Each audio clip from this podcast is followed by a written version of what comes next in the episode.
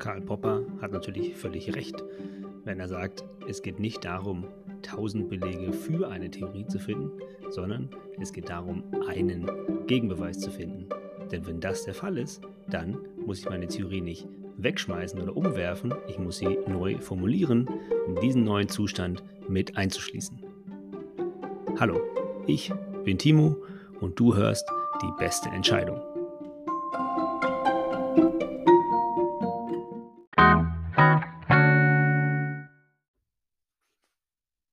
Zu wissen, was ich untersuchen möchte, muss ich natürlich erstmal eine gute Möglichkeit haben, das, was ich untersuchen möchte, überhaupt zu messen.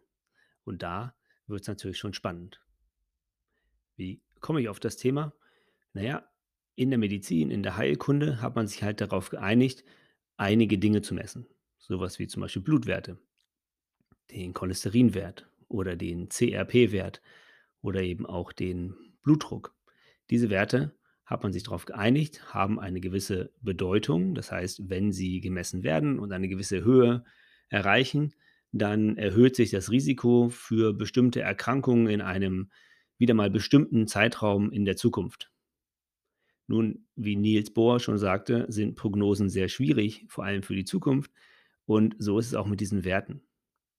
Denn öfter als nicht messen wir nicht unbedingt das, was am allerwichtigsten ist, denn das wissen wir meist gar nicht so genau, sondern wir messen das, was an der Messung am zugänglichsten ist.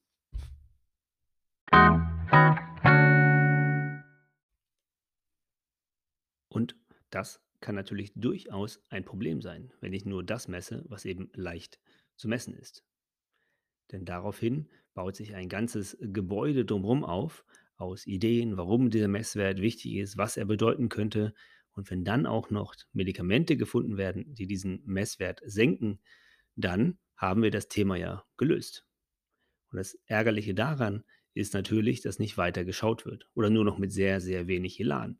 Denn wir haben das Thema ja unter Kontrolle, wie zum Beispiel hohen Blutdruck. Gegen hohen Blutdruck helfen Blutdrucksenker, also müssen wir uns um andere Formen der Blutdrucksenkung nicht weiter kümmern. Die Frage, warum der Blutdruck gestiegen ist, obwohl keine körperlichen Belastungen da sind, die dies rechtfertigen, die wird dann nicht weiter gestellt, weil irgendwas anderes zu tun, als Medikamente zu nehmen, sei ja wahnsinnig kompliziert und das kann ja kaum einer umsetzen. Also bleiben wir dabei und geben die Medikamente, messen regelmäßig mal den Blutdruck, aber da geht schon los. Wie wird der Blutdruck gemessen? In einer Studie, die in den USA dazu geführt hat, dass der wichtige oder der Nennwert des Blutdrucks jetzt bei 130 zu 80 liegt und nicht mehr bei 140 zu 90, wie das vorher der Fall war. In dieser Studie wurde ein Protokoll dargelegt, wie Blutdruck gemessen werden sollte. Und wer dieses Protokoll liest, kommt zu dem Punkt, dass in 90 Prozent der Fälle nicht korrekt gemessen wird. Und damit haben wir natürlich schon mal ein ganz schönes Problem. Tatsächlich war das auch in dieser Studie so, dass nicht korrekt gemessen wurde. Die Hälfte der Zentren, die beteiligt war, haben sich nicht an dieses Protokoll gehalten. Trotzdem wurden die Nennwerte gesenkt, was dazu führte, dass 57 Millionen Amerikaner nun mit einem Blutdrucksenker mehr versorgt werden. Und das ist natürlich nur aus einer Perspektive eine tolle Idee, und zwar aus der Perspektive der Industrie. Oft wird natürlich argumentiert, das sei natürlich jetzt ein großer Überlebensvorteil für die Patienten, aber diese Information und die Bestätigung dieser Information, die steht natürlich noch aus. Also, sich auf einen Messwert zu einigen, ist natürlich erstmal eine schöne Sache, würde uns auch in dieser Corona-Krise deutlich weiterhelfen. Aber wenn man sich dann auf einen geeinigt hat, entsteht das Problem, dass man nur sehr, sehr schwer wieder von diesem abrückt.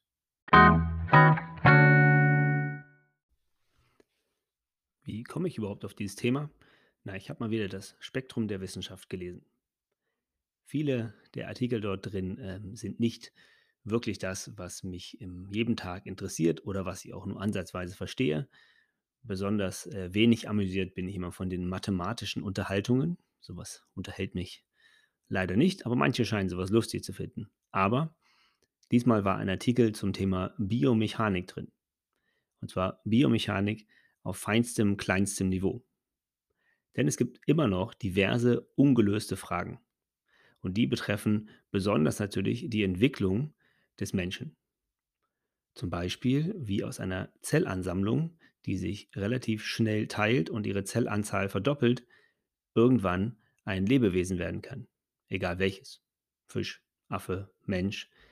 Aber irgendwann ist dieser ziemlich homogene Haufen, ein rundes Ding, eine kleine Kugel, fängt an sich auszuformen. Und die Frage, die die Wissenschaft beschäftigt, ist schon ganz lange, wie passiert das? Wie kann es sein, dass sich plötzlich diese einförmige Kugel anders entwickelt, als man das vielleicht sonst vorhersehen würde? Denn zum Beispiel ist es super wichtig für die Implantation in die Gebärmutterwand, dass es eine Vorder- und eine Rückseite gibt. Denn wenn das falsch rum geschieht, ist die embryonale Entwicklung sehr, sehr stark geschädigt. Und nun hat man immer gedacht, es sind chemische Gradienten, wie man schon sagt, also Stoffe, die in einer unterschiedlichen Konzentration vorliegen. Die Zellen ähm, nehmen diese Signale auf, bilden dann andere Eiweiße durch die ähm, Erbsubstanz im Zellkern. Und wenn das passiert, ähm, steigt wieder die, der Gradient an, beziehungsweise nimmt ab und daran entlang hangeln sich sozusagen die Zellen und bilden dann die verschiedenen Gewebe, die Organe und so weiter und so fort. Nun ist die chemische Theorie natürlich die vorherrschende Theorie der Medizin. Aber wie in diesem Artikel so schön gesagt wird, liegt es in diesem Falle hauptsächlich daran, dass man die anderen Sachen einfach nicht sinnvoll messen konnte. Das ändert sich nun. Und es gibt in diesem Artikel einen interessanten Abschnitt, wo ein Mausembryo gezeigt wird und an einem bestimmten Zeitpunkt in einer relativ frühen Phase der Entwicklung bilden sich zwischen den Zellen kleine Bläschen, flüssigkeitsgefüllte Bläschen. Wie die entstehen, da sind wir wieder mal vor einem großen Rätsel, aber diese Dinger entstehen, schließen sie irgendwann zusammen und bilden eine große Kammer an Flüssigkeit. Also keine Zelle, sondern eine extrazelluläre Flüssigkeit.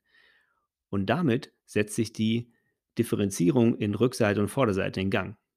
Denn diese Ansammlung von Flüssigkeit schiebt sich auf eine Seite dieser Kugel und er löst damit mechanische Kräfte aus. Und mechanische Kräfte wiederum verändern, wie die Zellen funktionieren, beziehungsweise was aus diesen Zellen wird. Und warum das eine spannende Sache ist und warum das auch nur irgendwie annähernd was mit meinem Beruf zu tun haben könnte, dazu gleich mehr.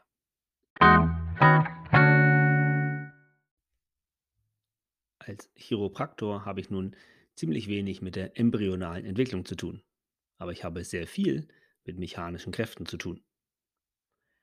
Und mechanische Kräfte sind aus meiner Sicht ein sehr, sehr vernachlässigter Teil der Biologie und der biologischen Forschung. Aber wie gesagt, durch neue Testmethoden, wie zum Beispiel magnetisierte Nanopartikel, die man in Embryonen einbringen kann, um dort den äh, Zug und den Druck von außen zu verändern und zu steuern, zeigen, dass die Zellentwicklung sich sehr an mechanischen Kräften orientiert. Und das ist natürlich als Chiropraktor sehr, sehr spannend. Denn mit den Händen und ähm, eventuell mit einem Fasziengerät üben wir mechanische Kräfte auf den Körper aus. Und diese Kräfte gehen nicht völlig spurlos am Körper vorbei, sondern sie sorgen für Veränderung. Und diese Veränderungen sind nicht nur im Kopf oder nur gefühlt, was immer auch dieses nur heißen soll, sondern tatsächlich wird die Funktion der Zellen anscheinend verändert. Die Frage, wie dies genau passiert, das ist die neue Herausforderung, die ähm, die Forscher sich jetzt gestellt haben, nämlich herauszufinden, wie dieser Druck und Zug sich auf die DNA-Expression in der Zelle auswirkt. Denn was bekannt ist, ist, dass die Erbsubstanz im Zellkern extrem eng gepackt ist.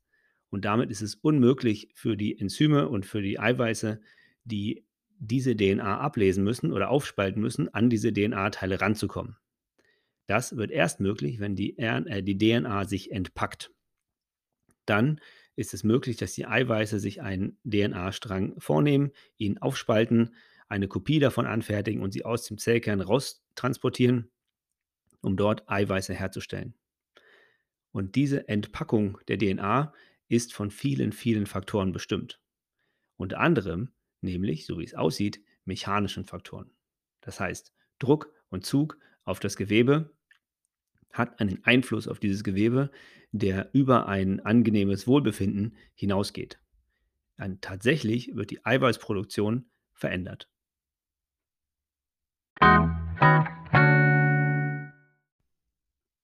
Das Ganze nennt sich dann Mechanobiologie beziehungsweise Mechanotransduktion, also die Übertragung von Kräften, mechanischen Kräften in einen anderen Stoff, in diesem Falle ein Gewebe und in das Zellskelett. Denn jede Zelle ist sehr, sehr eng gepackt mit einem Zellskelett, also Strukturproteine, die die Form der Zelle vorgeben. Und die Form bestimmt über die Funktion. Und das ist eine für mich sehr spannende Entwicklung und ich werde die Sachen verfolgen und wenn es neuere Erkenntnisse gibt, sage ich euch natürlich Bescheid. Ein anderer Aspekt, den ich letztens auch im Spektrum der Wissenschaft gelesen habe, war die sogenannte Chronobiologie. Also wie zeitliche Abläufe für biologische Prozesse von absolut entscheidender Bedeutung sind. Und auch hier werden die neuen Erkenntnisse, die kommen, die Medikamentengaben und die Frage, wann bestimmte Eingriffe Sinn machen und wann nicht, werden absolut revolutioniert werden, wenn wir mehr zu diesem Thema wissen. Also, die Wissenschaft ist nicht zu Ende.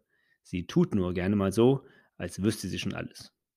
Und das steht leider oft dem wissenschaftlichen Fortschritt ziemlich im Wege. Wenn wir uns alle ein bisschen mehr an Karl Popper halten würden und uns entscheiden würden, seine sogenannte Falsifikationstheorie mehr zu beherzigen, würde es wesentlich schneller vorangehen. Also, ich freue mich auf die Zukunft und wünsche dir eine tolle Woche.